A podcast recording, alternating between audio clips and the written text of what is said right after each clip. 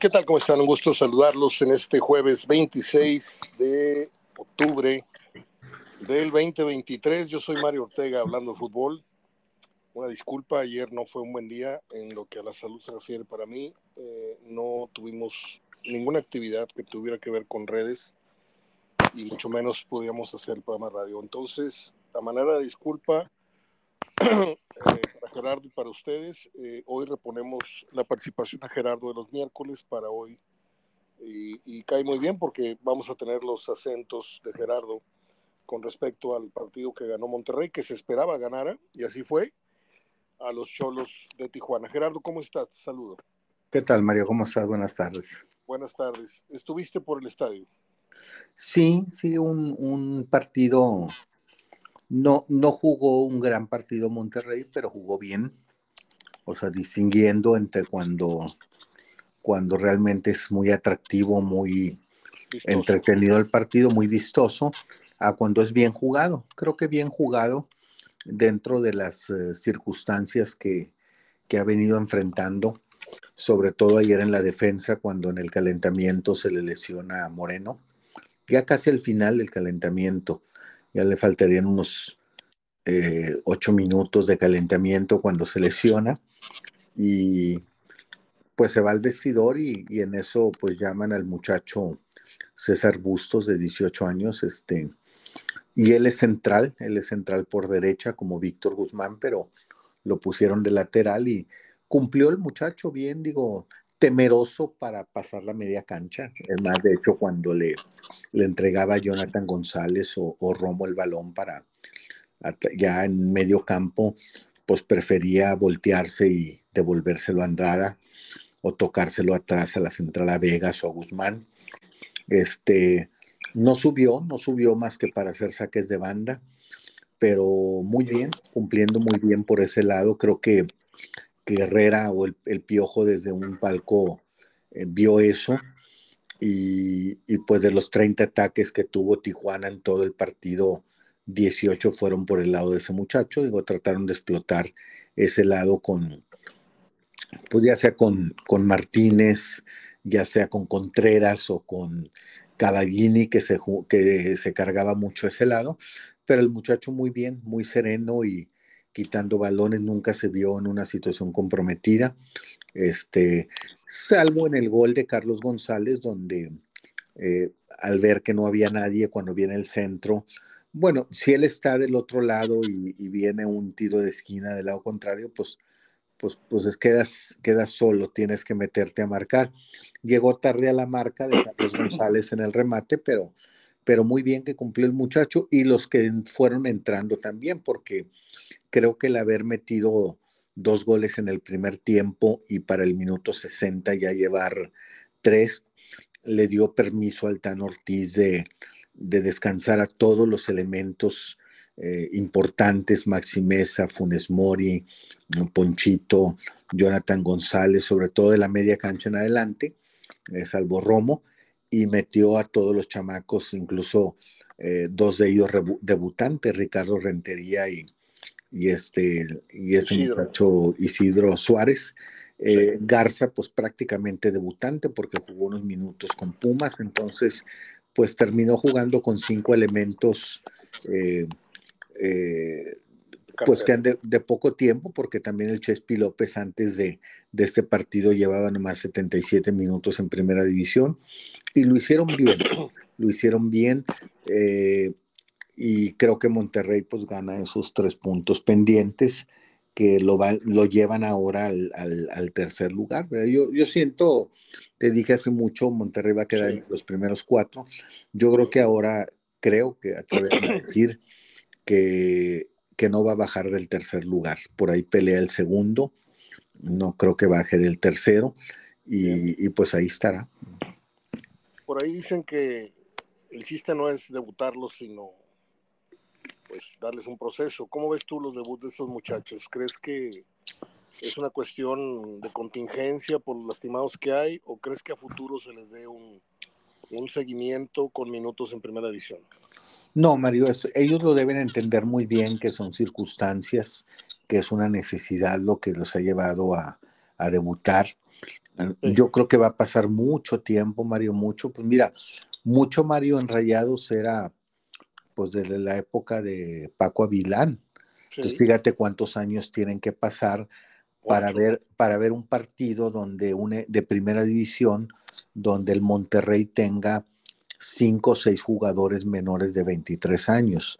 Eh, ellos tienen que entender muy bien, Mario, eh, tienen que comprender que ningún aficionado pagaría un abono por ir a verlos en un partido como ayer. De acuerdo. Eh, ese Monterrey está hecho para, como Tigres, para, para lo que pagan para grandes planteles, pero sí es una oportunidad de oro que tienen que aprovechar. Quizá juntos, Mario, no volvamos a ver o no, no volvamos, no, porque están siendo necesidades ahorita en este torneo, pero en una, en una situación normal del Monterrey, otras temporadas, eh, eh, seguramente no volvamos a ver un equipo con seis elementos de eh, menores de 23 años y de su cantera, pero sí al menos se busca que por lo menos uno o dos descoyen, uno o dos sean como en su momento fue el Tecatito, como en su momento Carlos Rodríguez, como en su momento César Montes. O sea, tener por lo menos dos.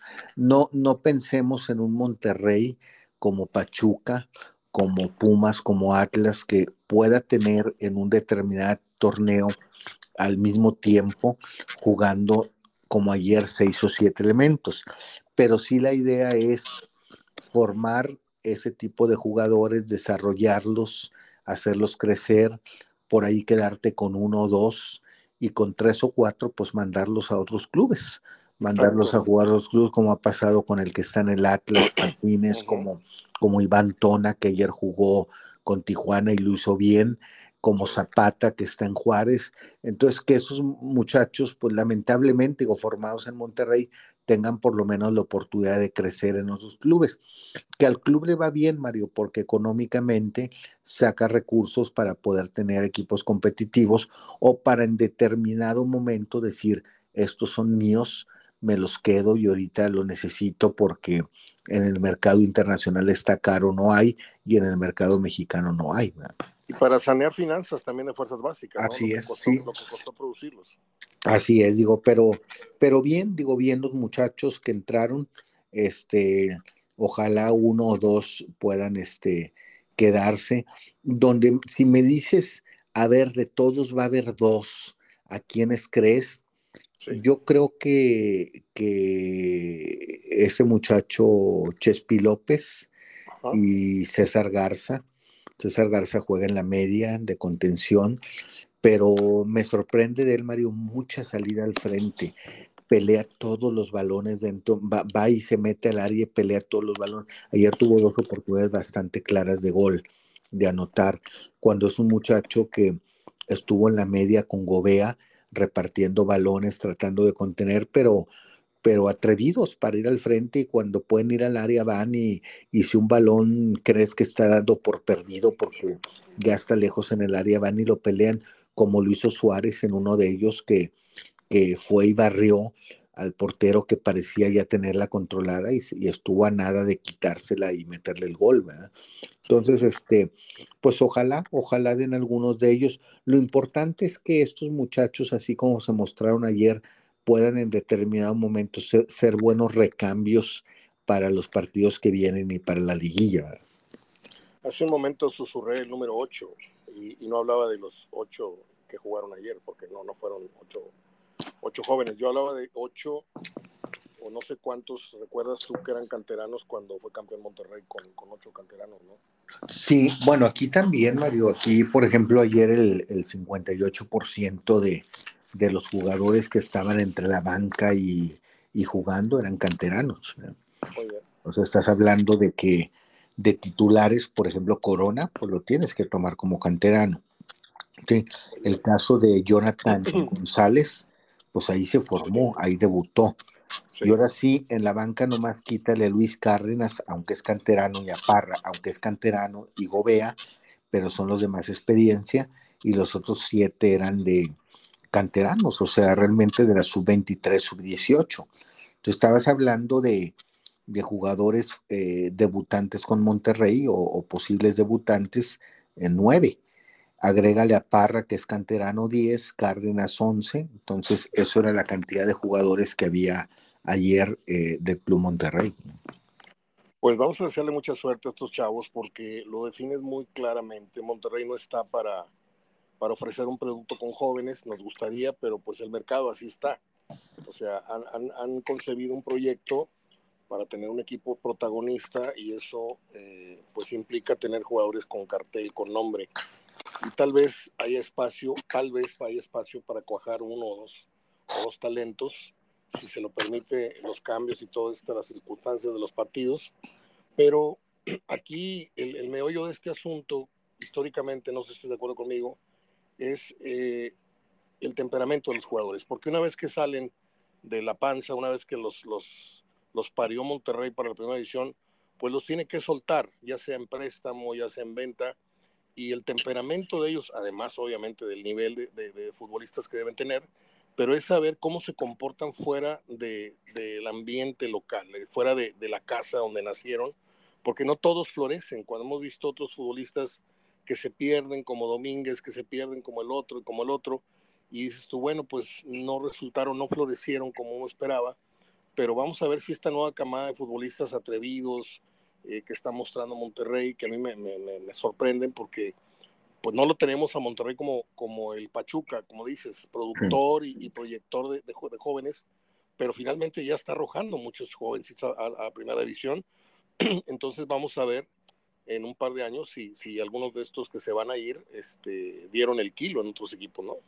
Así es, sí, ojalá, ojalá realmente este, y pueda quedarse, como digo, con algunos que, que, puedan realmente representar verdaderamente a la ciudad dentro de un equipo con jugadores de más trayectoria, más recorrido, como los que tiene el club, porque el club tiene ese tipo de plantel, ahorita no, porque tiene muchos este, lesionados. Yo te pregunto, ¿esto es mérito de Ortiz o es una, una obligación por las necesidades, por las circunstancias? O esta proyección de los chavos este, viene de más arriba, una orden, vamos a meterlos, o es simplemente la emergencia en la que atraviesa Monterrey por tanto lesionado? Mira, el mérito de Ortiz, porque finalmente al tener tantos lesionados, con alguien debe de jugar ya no el plantel, es la confianza que les ha dado. Ok. Yo siento que ahí está el fuerte de Ortiz, porque no hay que olvidar sus orígenes en América, ¿no?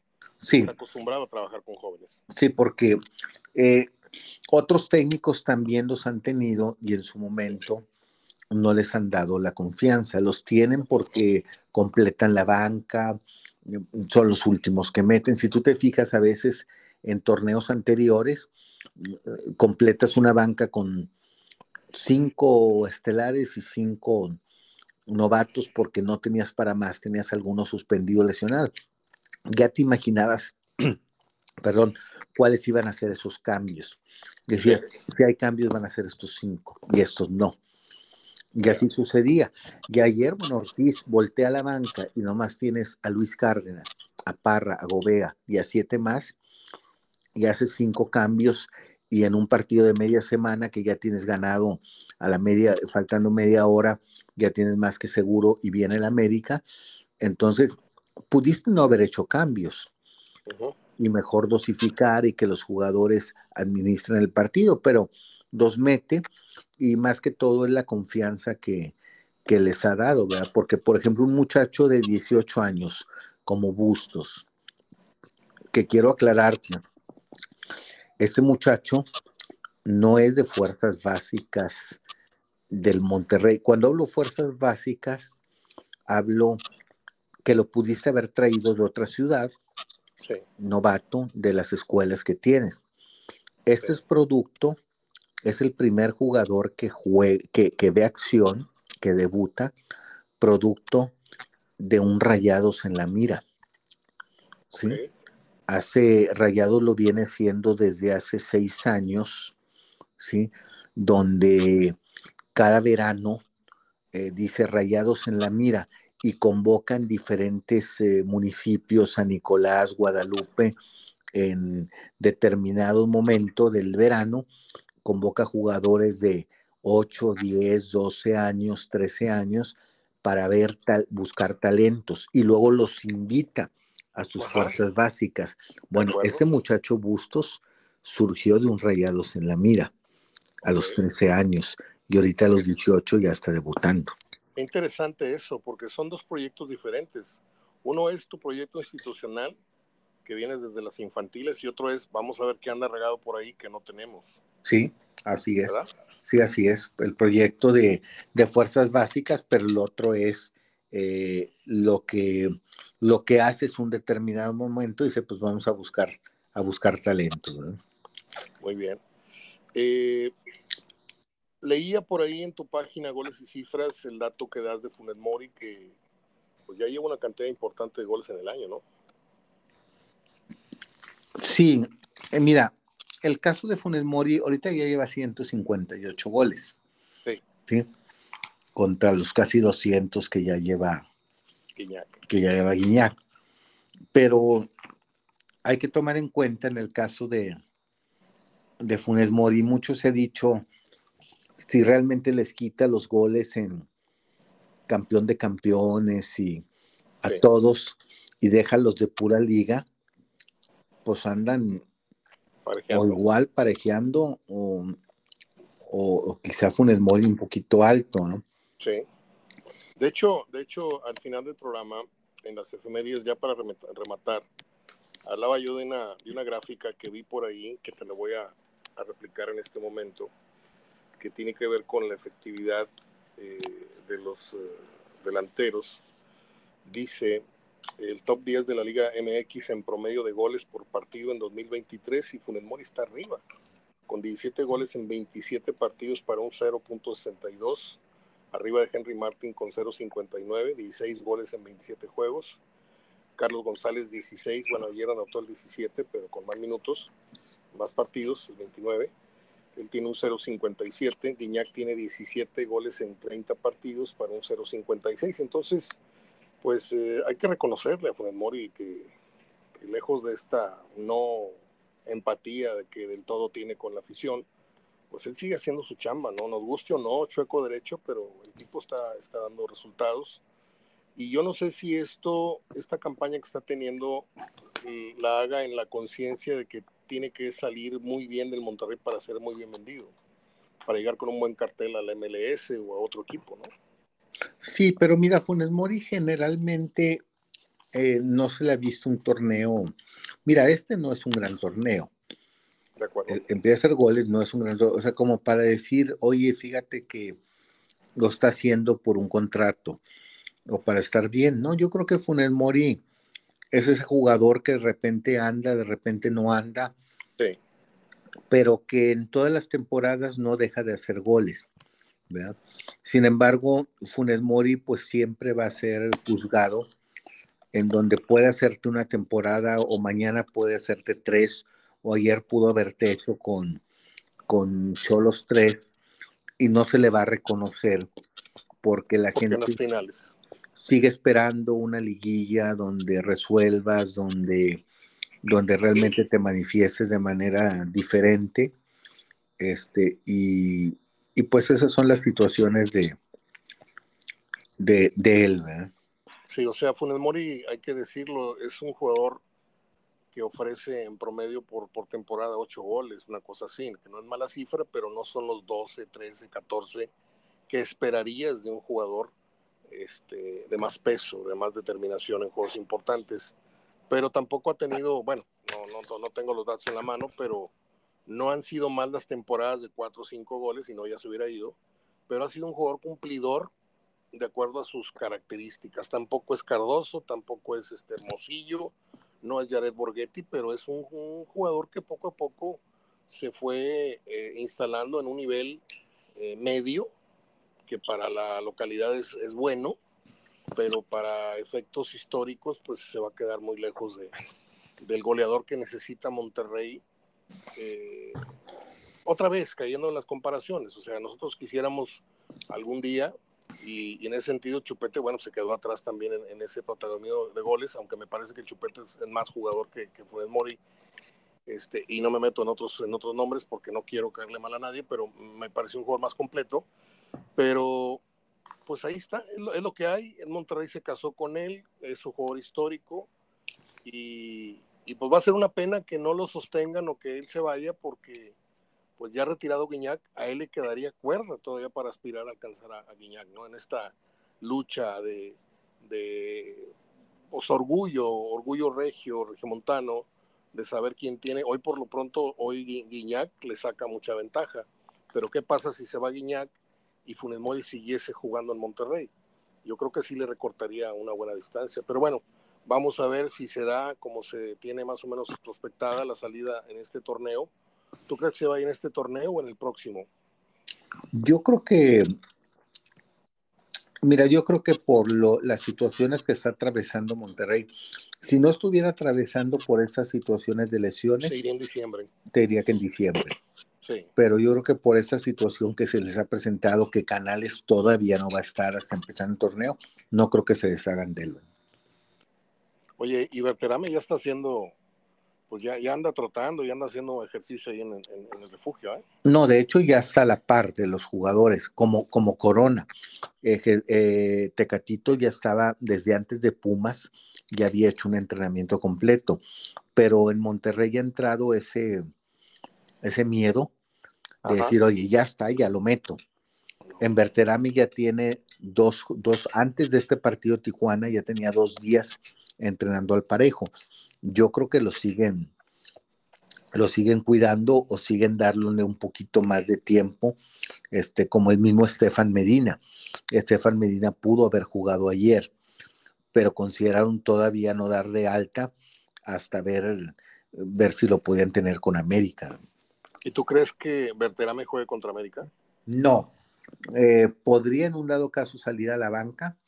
Eh, Estefan sí, Estefan T, pero Berterami yo creo que todavía no lo, al menos no lo consideraría de inicio. ¿eh? De todas maneras, Gerardo, hay que decir algo. Este, acá nosotros descartamos a Berterame incluso para la siguiente temporada, ¿no?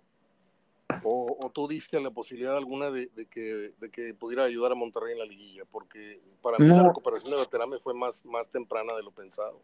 No, fíjate que de Berterame, pues sí, más temprano sí, pero decían Berterame que Ah, estimaban que podía ser por ahí por la fecha 17, por la fecha 16. Es que, me confundí con lo de Canales, tiene razón. No, a sí, Canales fue el que, pronosticaste por fecha 3, fecha 4 el próximo torneo. Así es. Así es. Me confundí. Oye, ayer ganó este Bravo, le gana 3-2 a San Luis y esto eh, dispara la clasificación ya eh, oficialmente del América, ese primer calificado. Así ya viene calificado. América, sin embargo, pues América todavía pues está con la necesidad interna, digo, por ellos mismos de ser primeros, ser super líderes, entonces, y eso no lo tienen seguro, ni contra Tigres ni contra Monterrey. Contra Monterrey menos pueden sentirse seguros porque si pierden ese partido, Monterrey se acerca a cuatro, pero tomando en cuenta que Monterrey tiene un partido menos. Entonces, ese partido menos lo puede acercar a uno. Entonces, todavía en ese sentido no se puede pensar que América ya venga dosificando o cuidando pensando mal a liguilla. Leía por ahí una estadística que los últimos 10 enfrentamientos entre Monterrey y América, Monterrey le ha ganado 7 a las Águilas. sí, que, Este, que, lejos quedaron aquellos tiempos en los 70s, 80s, en los que América pues por ahí si acaso perdía uno de cada diez o uno de cada dos o tres de cada diez. Ahora, tanto Tigres como Monterrey en las últimas épocas le han volteado esta situación. Eh, América sigue siendo la América, ¿no? Pero ya no, no es tan fácil como antes que venían y robaban los puntos. Eh, ¿Qué te parece esta estadística? ¿Qué te dice para el sábado? ¿Es América muy favorito o es parejo el partido del próximo fin de semana? Yo lo veo parejo, mira, desde el 2019 es cuando Monterrey empezó a imponer esta racha. Este, yo creo, si me preguntas, digo, todavía falta ver, pero yo creo que van a empatar. Yo, eh, yo lo veo para un empate a un gol ese partido. Mira, empate y a un gol. Échate eso, muy bien. Muy buen pronóstico. Este, pues yo ya no sé porque yo aquí he tildado de novato a este y al otro y no sé qué, y me están dando una, una, cátedra de cállate los hocico, Mario, porque con todas las adversidades que ha enfrentado Monterrey, léase eh, Ortiz, yo he sido muy crítico del de, técnico rayado, pero pues con estos detallitos de que le faltaban dos juegos y ya, ya, ya cumplió uno y ya se metió al tercer lugar y como dices tú, va a pelear el segundo o el tercero y pues, pues, si se descuida la América por ahí le pueden arrebatar. O sea, Monterrey está sorteando muy bien todas las adversidades porque el dato que dábamos el otro día, que son 14 lastimados, yo no tengo referencia de, una temporada con tantos lesionados, no sé si a nivel local o a nivel nacional, ¿eh? porque es una cosa bárbara de, de lesionados lo que ha tenido Monterrey. Sí, no, yo no me acuerdo de ningún equipo, ¿eh? ni nacional, que, que le haya pasado tanto y, y pues ayer hasta ya se ve normal hasta en un calentamiento. Que eso sí, habla, Mario. Y te, replanteo la, pregunta, te replanteo la pregunta por si, por si la gente no la escuchó en su momento. Esta situación de tantas lesiones, y lo vengo yo también comentando al final del programa, ¿esto es producto de qué? Hay que, hay que cuestionar la preparación física, hay que cuestionar eh, la persona que les está poniendo tales o cuales ejercicios, o simplemente es una muy mala racha que no se había tenido en toda la historia. Mira, hay de todo, pero en todo tiene su porcentaje. entra, entra en este factor, entra la League Cup. Entra la League Cup en este factor, entra también el aspecto de, de que hay que separar de los lesionados los accidentados, porque no puedes considerar en fallas de los médicos la de Verterame, no puedes considerar la de Cortizo, no puedes considerar la fractura de nariz de Aguirre. De acuerdo. Entonces tienes que separar qué es lesión y qué es accidente. De acuerdo. En la otra, la lead cop definitivamente que entra. En la otra entra que hubo un cambio de sistema con Bucetich entrenaban poco, no lo estoy criticando, criticando diferenciando. Simplemente entrenaban de acuerdo a las exigencias o necesidades que iban a tener en el partido, como con Tuca. Con Tuca entrenaban poco porque las exigencias del partido para el movimiento, para el ritmo, no, no, no les exigía más. ¿sí? con eso ganaba y les alcanzaba y les sobraba y era su sistema. Viene un técnico que revoluciona el sistema, que yo quiero que todos vayan para arriba, yo quiero que todos se solidaricen y vengan a defender. Entonces te exige otro tipo de preparación. Y ese tipo de preparación, lógico, choca a veces con el jugador, sobre todo el que venía ya acostumbrado a una forma de trabajo. Si a eso le agregan, Mario, por eso le pongo porcentajes a todos, eh, el cuidado del futbolista. Creo que eso lo hemos eh, pasado por alto. ¿Qué tanto te cuidas? Yo, por ejemplo, Aguirre dicen, ya lleva como cuatro, y sí, y desde que te llegó, desde que llegó te le agrego, y lleva como siete de lesiones eh, musculares. ¿Erika Aguirre? Aguirre, sí. en este torneo lleva tres, ¿sí? y torneos anteriores lleva otras tres. ¿Y tú le cuestionas intrínsecamente el, cuidado que está teniendo el jugador fuera del entrenamiento? Que tanto te cuides fuera. De acuerdo. Sí, porque las desveladas... El famoso, entrenamiento invisible que le llaman. Sí, porque las desveladas te pegan. ¿Sí? De acuerdo. O sea, sí les afectan en, la, en su recuperación en el aspecto muscular.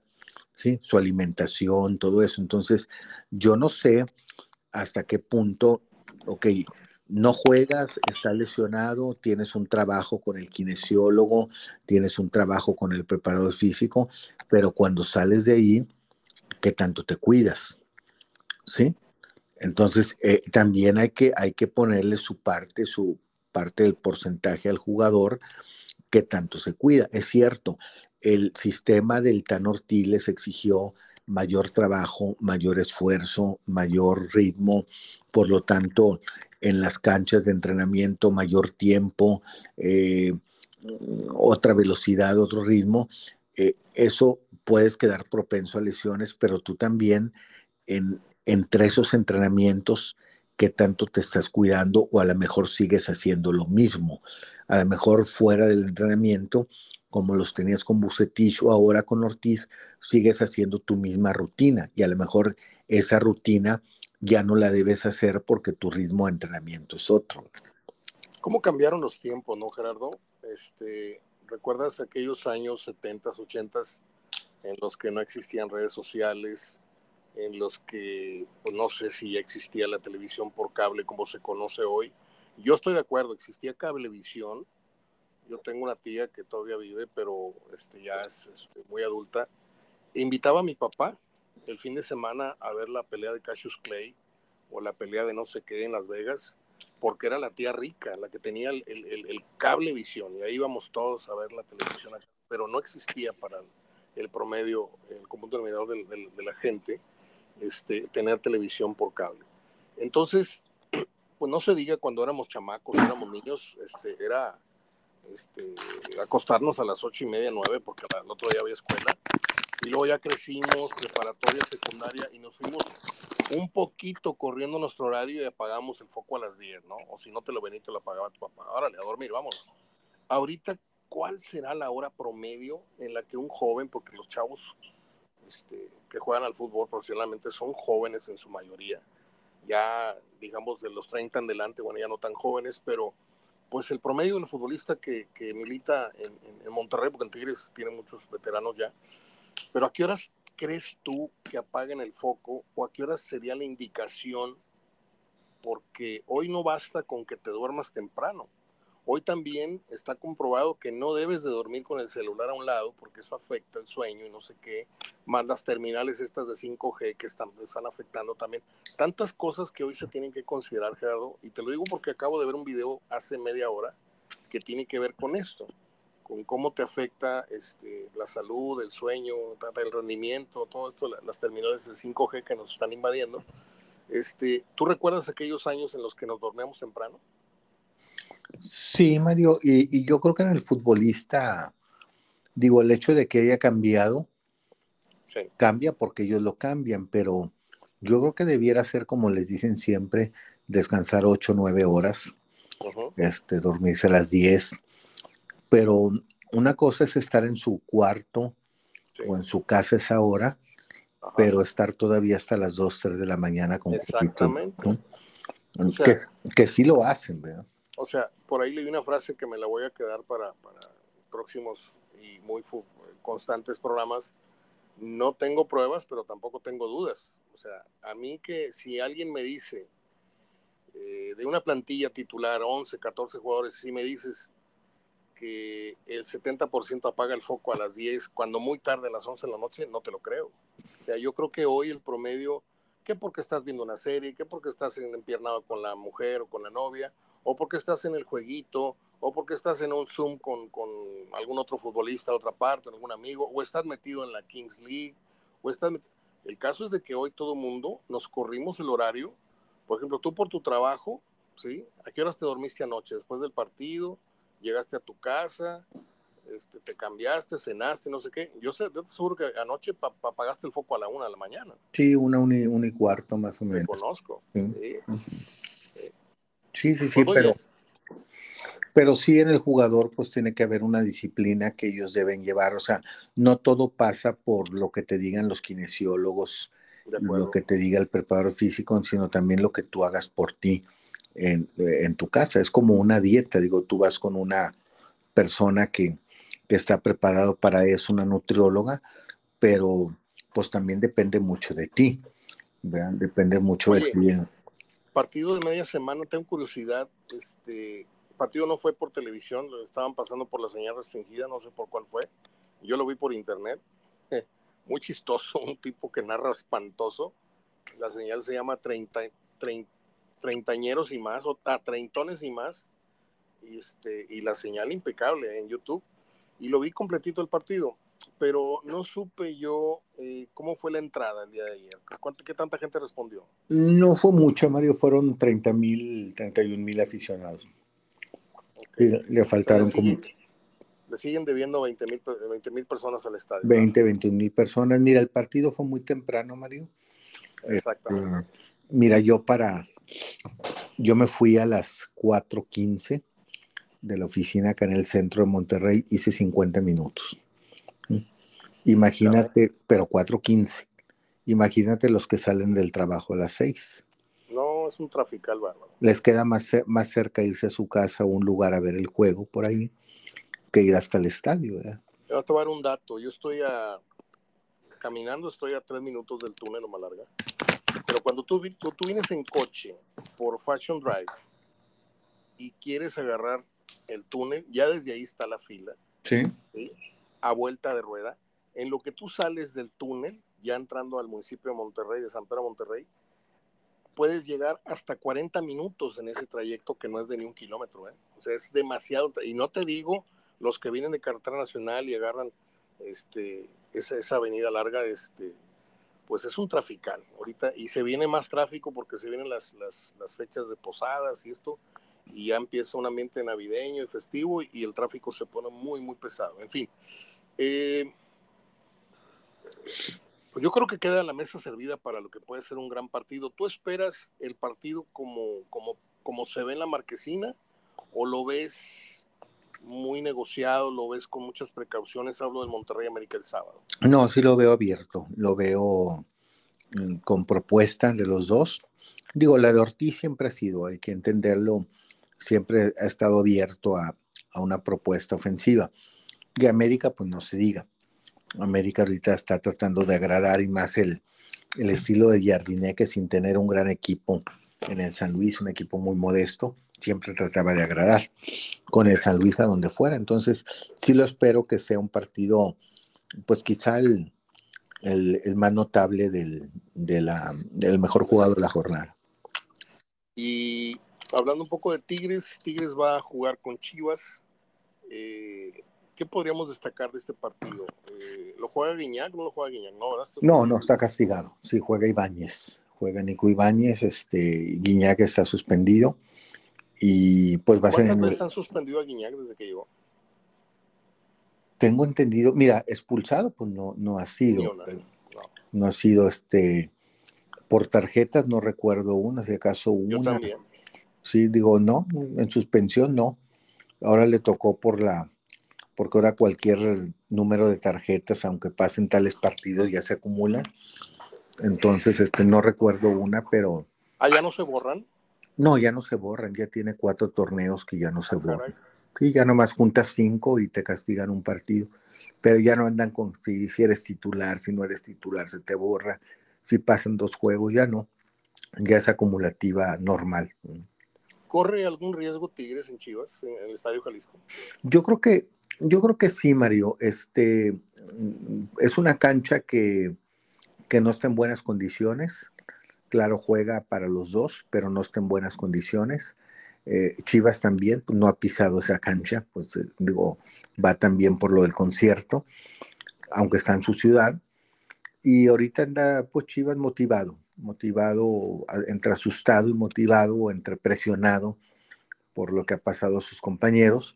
Este, al menos, si tú quieres un esfuerzo obligado, ¿sí? Que están haciendo, pero pero tampoco tiene mucho gol. No es un equipo que tenga mucho gol. Digo, Tigres no es el Puebla, ¿sí? En el aspecto defensivo. Yo lo veo un partido de pocos goles cerrado, lo veo para empate y con posibilidad incluso de que Tigres lo gane. Ok. Pues no sé si tengas otro tema en cuestión. Sí, Tenemos 38 minutos. Sí, Mario. Sí, el tema de Nacho Ambriz, ¿verdad? Ah, es verdad, es verdad, es verdad. el lo tema, yo lo anticipé. Se adelantó la situación. Sí, sí, sí, pero era normal. Mira, si yo ya estaba fastidiado con Nacho Ambriz, que me viene y me va, o sea, la verdad no me interesa. Imagínate la directiva ya los, ya los tenía muy, muy fácil. Qué desgraciado eres, Gerardo. No, no, la verdad, Mario. No, yo no tengo acciones en el Toluca ni tengo ninguna entero.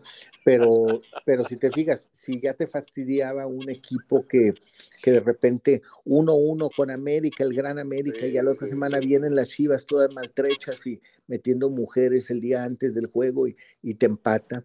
Es lo que te digo, Toluca nunca tuvo una consistencia en resultados. Este, de repente le metía 4 a 1 y luego va con León, el León en mala racha como ellos y, te gana el partido. Muy bien. Ah, sin embargo, aquí, aquí Mario debió haber sido algo más allá de una de esto que hemos hablado tú y yo del Toluca. Sí, porque mira, esto se hubiera dado el domingo o el lunes o al final de temporada. Sí. Había dos formas. Había dos formas. Si no terminara la temporada, que se diera el domingo o lunes, después de perder con León. O si ya te fastidió, bueno, ya faltan tres jornadas que se diera al final del torneo. ¿Le brillaron los ojitos a Ambriz con Costa Rica o qué fue lo que lo hizo tomar esa decisión? Bueno, a él lo, lo despidieron, él no salió. Ok. A él lo despiden. ¿Sí? Este, mira, ayer le contaba Mario y te lo dije, fue en cuatro torneos, Mario, fueron 26 jugadores los que le compraron. Él llevó 26 jugadores, lo que nadie, lo que ningún otro equipo. Este, acuérdate que un técnico llega a un equipo y a los 3, 4 torneos, si es que dura, todavía tiene una base de 8, 9 de, de técnicos anteriores. Pero él cambió todo el plantel, Mario. El único que le quedaba al último fue Torres Nilo, ¿sí? Pero él le contrataron 26 jugadores que él pidió, que él aceptó, que él trajo, ¿sí? y, y nunca tienes una constancia en los resultados, o sea, una consistencia. Ganas 1-4-1, pierdes el otro 1-0, al que parece que no le vas a ganar, le ganas, con el que no debes perder, pierdes. Eh, nunca pudo tener una racha de dos, tres victorias seguidas. Era triunfo, empate, derrota, derrota, triunfo, triunfo, empate, derrota, derrota. nunca pudo y ahorita, pues el equipo a tres jornadas del final está fuera de zona de calificación. Sí, está para jugar el famoso play-in que ahora se va a jugar. La, pregunta es, ¿por qué en León sí y en Toluca no? O sea, eso te hace preguntarte, al menos a mí, te hace preguntarte, entonces, ¿lo que pasó en León es una cosa extraordinaria o lo que no pasó en Toluca fue que no pudo implantar sus, sus ideas o, el plantel ya no le dio, o, porque yo no creo que Ambriz haya perdido al grupo como, como entrenador. Yo siento que a él le quedaron debiendo. No sé, no sé, porque lo tengo muy claro. Yo Ambriz lo, lo, tengo muy ubicado desde jugador, este, muy humilde, un líder en la selección, eh, mundialista, lo que tú quieras. No es cualquier hijo de vecino, no es el Piojo Herrera, no es.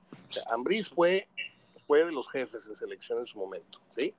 Este, tan bueno como, como García Aspe, nada más te aclaro, o sea, tenía un temperamento así, pero un poco más austero, ¿no? Pero ya como técnico tú lo ves ejerciendo el fútbol que hizo en León y te llama la atención, pero luego vienen bandazos en Chivas y en esto y en lo otro, y luego caes en Toluca, y tú lo dijiste muy bien el otro día, es, es que ahí se resume todo, o sea, tomó una muy mala decisión en irse a Europa, a dirigir un equipo de ínfima calidad y regresó con muy poca credibilidad, creo yo, con muy poco cartel. ¿Esa es la, respuesta de lo que le pasó en Toluca, Gerardo? Mira, en Toluca Mario nunca pudo hacer un plantel por esto. Dices, oye, ¿cómo si cambió a 26? Sí. Eh, fue muy mal visto en Toluca, Mario. Fue muy mal visto cuando él llegó, que dijo, acuérdate que tenía una base buena, Mario. Ese equipo Toluca por lo menos te llegaba a tres, cuatro semifinales seguidas. De acuerdo. ¿Sí? Cuando lo toma, sí venía de, un par de torneos muy malos que, de hecho lo, lo colocaron tan abajo en la porcentual que lo hicieron pagar la tercera multa más, más eh, cara. De acuerdo. En el primer torneo, en el segundo lo lleva el título. ¿sí? Lo lleva el título y lo pierde, pero aquí lo que le han cuestionado, Mario, aquí lo que le han cuestionado, Mario, es las famosas formas, ¿sí? Ya llegaste después de un torneo que tuvimos multa, que no la pudiste evitar, llegas a una final y te meten cinco, ¿sí? Te meten cinco en tu en, en el primer juego de ida. Y luego haces un muy buen torneo, vas con Tigres, y te meten otros cinco. ¿Sí? Y luego este torneo que se supone que ya la exigencia es volver a llegar a la final y, y, pues ya con las formas o ser campeón, pues ya ni siquiera tienes al equipo a tres fechas del final, lo tienes en zona de calificación. ¿Sí? Algo que no gustó de él cuando llegó fue que ese equipo maltrecho que tomó, él dijo, yo para tomar el equipo y levantártelo, necesito a este, este, este, este. Y se trajo cinco refuerzos que ya había dirigido en el Querétaro o en el León. De acuerdo. El plantel que se quedó, o los que quedaron del plantel anterior, pues em se cortó. A ver, sigue, sigue. Bien, continuamos, continuamos, Gerardo. Te sí, sí, te decía que, que eso lo vio mal el grupo que se quedó, Mario. Que tuvieras que decir, no, mira, yo para sacar esto adelante necesito a los míos. ¿Sí? Una cosa es que traigas buenos jugadores, todos los, todos los equipos, todos los técnicos, no hay uno que no lleve refuerzos. ¿sí? Pero tú decías, yo quiero a estos, esto, este y este que acabo de dirigir en el León, y a este y este que acabo de dirigir en el Querétaro. Como si fueran eh, garantía. Eso es lo que vieron mal, ¿sí? Y luego ya, como eso lo vieron mal, a esos que lo vieron mal, después los empezó a sustituir. Bueno, para el siguiente año me he hecho otros seis y sacaba seis y metía seis, hasta que terminó en cuatro torneos con el equipo. Y en cuatro torneos ya tienes 26 jugadores tuyos. Pero no ¿Esto habla de un mal manejo o de o da a mal pensar? No, no, no, no, no, no, el aspecto de que te quedes con transacciones o no, no, no, no.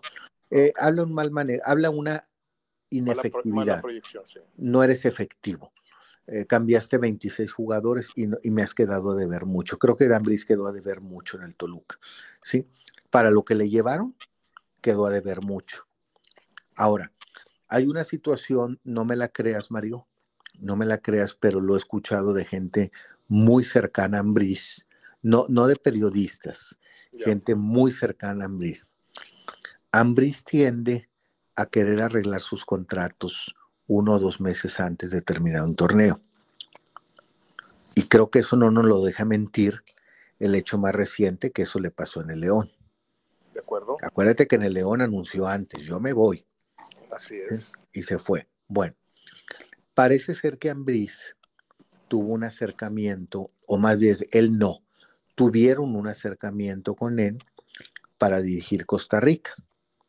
¿Sí? De acuerdo. Y Ambris no creas que se prestó a, estar, no, no, no, no, pues como cualquier técnico, pues no creo que es el primero que haga hecho, pues después platicamos o escucho un ofrecimiento. Pero faltan un mes para que termine el torneo, man.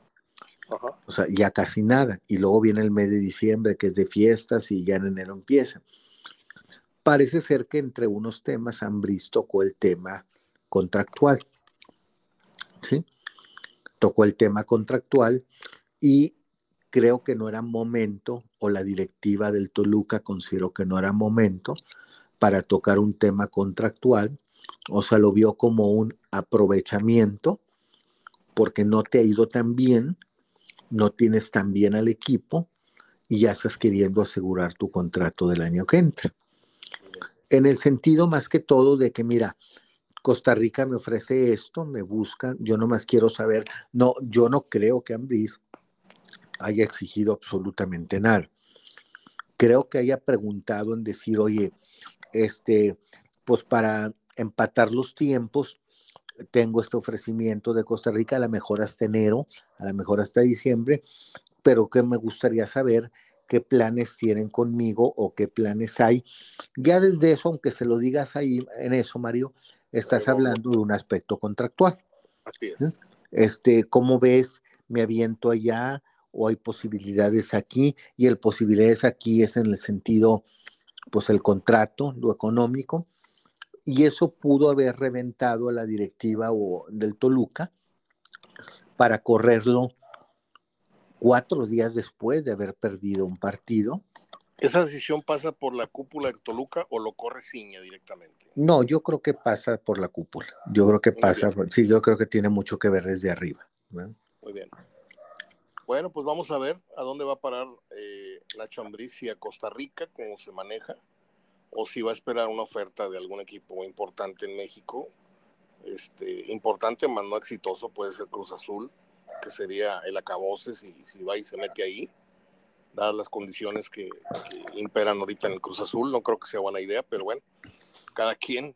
Este, yo algún día le dije a, a ¿por qué, ¿por qué vas a agarrar al Veracruz? ¿Por qué vas a agarrar al Puebla? Dijo, Mario, pues es chamba este, chamba es chamba, digo, sí, pero pierdes cartel, pero bueno, cada quien. sí, es que, ¿sabes qué pasa, Mario? Los humores y las concentraciones de los técnicos eh, pegan mucho en el aspecto de, un trabajo que tú tengas, ¿sí? Como ha pegado lo del piojo. Creo que todo lo que le ha pasado el piojo pasa por la decepción que vivió en la cuestión de la selección. Creo que algo similar le pasa a Brice, ¿sí? Eh, para tener, eh, para estar contemplando Costa Rica. Yo creo que Brice, fíjate todo lo, todos los fastidios que pasó y los enojos que pasó en considerar que no se le tomaba en cuenta antes que Coca por la cuestión de su perfil. ¿Sí? Y él lo dijo abiertamente. Lo dijo en un programa, no lo estoy diciendo yo. Él habló de su perfil, de su, de su, de su aspecto. Él mismo lo comentó. Bueno, finalmente fue Coca. Sale Coca y yo creo que también lo sacudió un poquito el decir, mira con qué facilidad llegó el Jimmy, sin pasar un proceso. Y querían un mexicano y ahora se sienten a gusto con un mexicano, pues el mexicano más viable pudo haber sido yo. Y creo que sí, ¿verdad?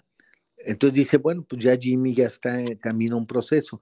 Y yo creo que a, a ya le entró entonces una obsesión de dirigir un mundial. ¿Sí? Y ahora que va a haber más equipos, más selecciones, va a haber seis de CONCACAF, dice, oye, pues si Costa Rica se metía cuando eran tres lugares, a veces cuatro, pues con seis lugares y un repechaje ahora posible siete, pues claro que Costa Rica va a ir.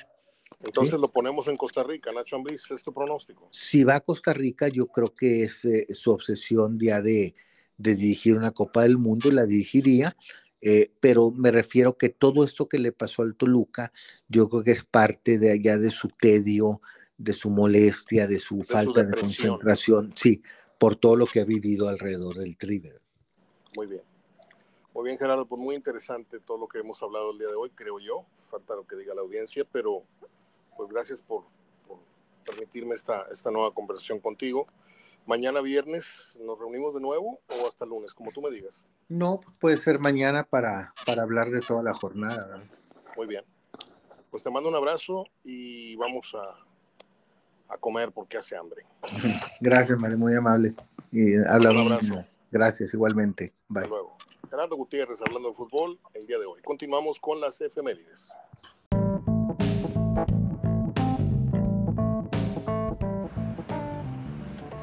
Muy bien, aquí les voy con las acostumbradas efemérides de cada final del programa, en donde recordamos personajes, películas, cantantes, canciones, fechas en que nacieron y murieron celebridades de los ámbitos que aquí solemos tocar, que es el cine, la radio y la televisión.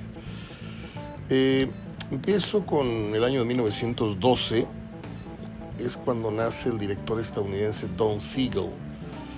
Este hombre eh, corrió con la dirección de la película Harry el Sucio de Clint Eastwood en sus mejores años como actor. Él murió el 20 de abril del 91. Hablo del director Don Siegel. Y les decía de Clint Eastwood, mm, yo soy un ferviente admirador Curiosamente no tanto de su carrera actoral, sino como director. Me parece de los más exquisitos que haya visto yo. De otro corte totalmente de Scorsese, de otro corte totalmente de, todos los de acción. Pero este me parece que tiene, está tocado por otro talento. Clint Eastwood tiene una sensibilidad tremenda y que hoy ya tiene 91, 93, 93 años, si mal no estoy. Eh, no fui gran seguidor de Clint Eastwood, actor. Acaso vi cinco o siete películas de él, Harry el Sucio 1, este, El hombre, el bueno, malo y el feo empezaba, este, la de Alcatraz, etc. Eh, obviamente, obviamente Los Puentes de Madison, obviamente su mejor película, pero por mucho como actor, a mí me lo parece, salvo su mejor opinión. 1914. Aquí estamos eh, ubicando al actor estadounidense Jackie Coogan. A ver, ahí les va a manera de trivia. Este actor, cuando fue un infante, hizo una película con Charles Chaplin que se llamó The Kid, el niño o el chico. Y presten mucha atención porque la trivia es la siguiente. Este actor vino eh, la popularidad para él en un programa de televisión que todos creo vimos, que se llamó Los Locos Adams. Eh, Jackie Coogan murió el 1 de marzo del 84 y la trivia ya en serio sería quién fue, qué personaje fue Jackie Coogan en Los Locos Adams. Les doy unos segunditos para que lo piensen. En 1942 nació el actor británico Bob Hoskins Jr., quienes eh, gustan de este actor lo recordarán en Hook, con Dustin Hoffman, creo que era Dustin Hoffman y, Robin Williams. También apareció en la película Mona Lisa, pero sobre todo yo lo recuerdo en aquella eh, película que combinaba eh, el dibujo animado con, las escenas reales que se llamó Quién engañó a Roger Rabbit. Esta película nunca la voy a olvidar en mi vida porque han sido dos las ocasiones este, en las que en 50 y tantos años, yo tengo 62 y yo creo que yo voy al cine desde la matiné, desde los 5, 6, 7 años. Bueno, nunca había sentido vértigo, mareo y ganas de vomitar. Y no por lo malo que fuera, aunque sí era muy mala, sino por esas escenas este, raras de, mucha velocidad visual. Eh, la ópera Rock Tommy, que la vimos en el río 70, y esta película de Quién engañó a, Roger Rabbit, me causaron ese efecto. Bastante mal me puse. En el cine me tuve que ir a, echar agua al baño, a la cara para, para que se me pasara. Y la verdad no, no, no seguí viéndola más, la vi desde, desde el pasillo, parado. Ya no me fui a sentar a mi butaca. Y esa es la mala experiencia que me dejó esa película de Bob Hoskins. Eh, tengo entendido que ya murió. Eh, ahora estamos en 1945 nace una actriz que yo siempre he considerado no se le ha hecho justicia, porque cuando hablamos de Los Ángeles de Charlie, la que acaparó toda la atención por su despampanante belleza, su melena, sus facciones perfectas, hablamos de Farrah Fawcett. Este, y bueno, pues Jacqueline Smith y, Kate Jackson pasaban casi a segundo plano, pero le voy a decir algo, ¿eh? Jacqueline Smith era un mujerón tan o más bella que Farrah Fawcett. O si usted quiere, no caer en las comparaciones, pero una belleza tan, tan eh, monumental como la de la misma güera. Eh, ella debe estar cumpliendo en este momento, si nació en el 45, al 2005 son 60, al 2025 son 80, le que restamos estar cumpliendo 78 años. Esta hermosísima mujer, Jacqueline Smith que por cierto yo no vi ni un solo capítulo de Los Ángeles de Charlie jamás. Este, en 1956 nace la actriz estadounidense Rita Wilson. No sé nada de Rita Wilson, lo único que sé es que su popularidad en gran medida es por haberse casado con eh, Tom Hanks. En el año del 63 nació un director estadounidense de nombre Ted Dini. Este hombre dirigió la cinta Blow, a mí me parece una muy buena película. Me gustaba decir, ¿y esa cuál es? Bueno, Blow es aquel eh, filme que habla de drogas, en donde sale eh, Johnny Depp y en donde sale la esposa de Javier Bardem, se me olvida su nombre siempre. Este, déjenme buscar algunos datos de Blow.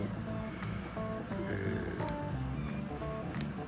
acá la tengo, sí ya la tenía lista, pero se me borró. Es Penélope Cruz, Johnny Depp, sale el fallecido Ray Liotta, entre otros que conformaron ese, ese filme que fue en 2001 y que trata del terrible y muy vigente tema del narcotráfico. Eh, sale un actor buenísimo, que es Jordi Mola, o Moya, Jordi Moya para decirlo correctamente. Este, a mí me gustó mucho esta, esta película que salió junto con pegado casi con la película Traffic. ¿Se acuerda usted de Michael Douglas que está al frente de, las drogas en, la policía y, resulta ser que su hija pues está también metidísima en el consumo de drogas? Están buenísimas las dos películas. ¿eh? Bueno, regreso al final de las eh, efemérides. Ya estoy concluyendo el programa con estos temas y les dejé votando ese balón eh, con el caso de Jackie Coogan. Los Locos Adams era, sí, el tío Lucas. Jackie Coogan aparece con Charles Chaplin. De hecho, acabo de guardar la foto porque está de muy buena definición. Eh, la imagen clásica de Chaplin donde viene sentado al pie de los escalones de un portón y viene un niño sentado a un lado, ese es el cartel que identificó aquella película y que hiciera, entre otras imágenes, muy famoso la figura de Chaplin. Y ese niño justamente creció y posteriormente fue el tío Lucas en Los Locos Adams, uno de los programas más queridos junto con los Munster. Yo siempre pensé que eran los Monster y él los Munster, este, con, con esos inolvidables este, personajes. Eh, es todo es todo. Vamos a regresar mañana.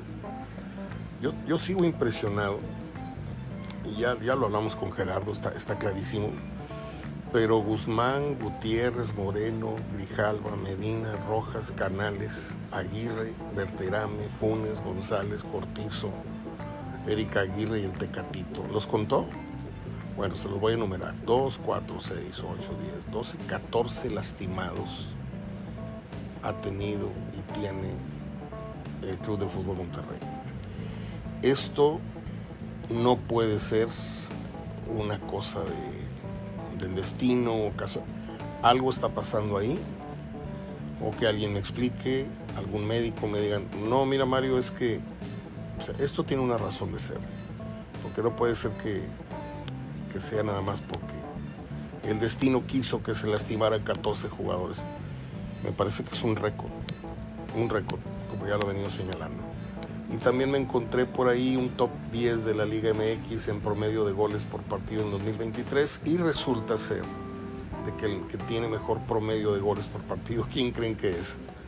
El no tan amado Rogelio Funes Mori, que tiene eh, hasta antes de esta gráfica 17 goles en 27 partidos para un promedio de 0.62 encima del 0.59 de Henry Martin, encima del 0.57 de, de Charlie González, que ayer anotó, ayer también anotó Funes Mori, y encima de, eh, mire, André Pierre en 17, en, en 30 partidos marcó 17 goles para un 0.56. Y yo con esto no quiero meterme en problemas con nadie ni, ni estarle dando, haciéndole el favor a Funes Mori comparándolo con Guiñac. Simplemente estoy diciendo una gráfica que me pareció interesante y que nos, nos obliga a ser más objetivos a los que no le hacemos buena cara a Mori. El tipo tiene mejor promedio de goles que Henry Martin, que Carlos González, que Guiñac, que Quiñones, que Preciado, que Diego Valdés, que Dineno, que Iván Tuna y que un tal Martínez de, del Puebla. Pues es todo. Ahora sí, ya me voy tengan ustedes un muy buen jueves. Mañana, si Dios quiere, fin de semana ya. Soy Mario Ortega, hablando de fútbol. Fuerte abrazo de gol hasta mañana.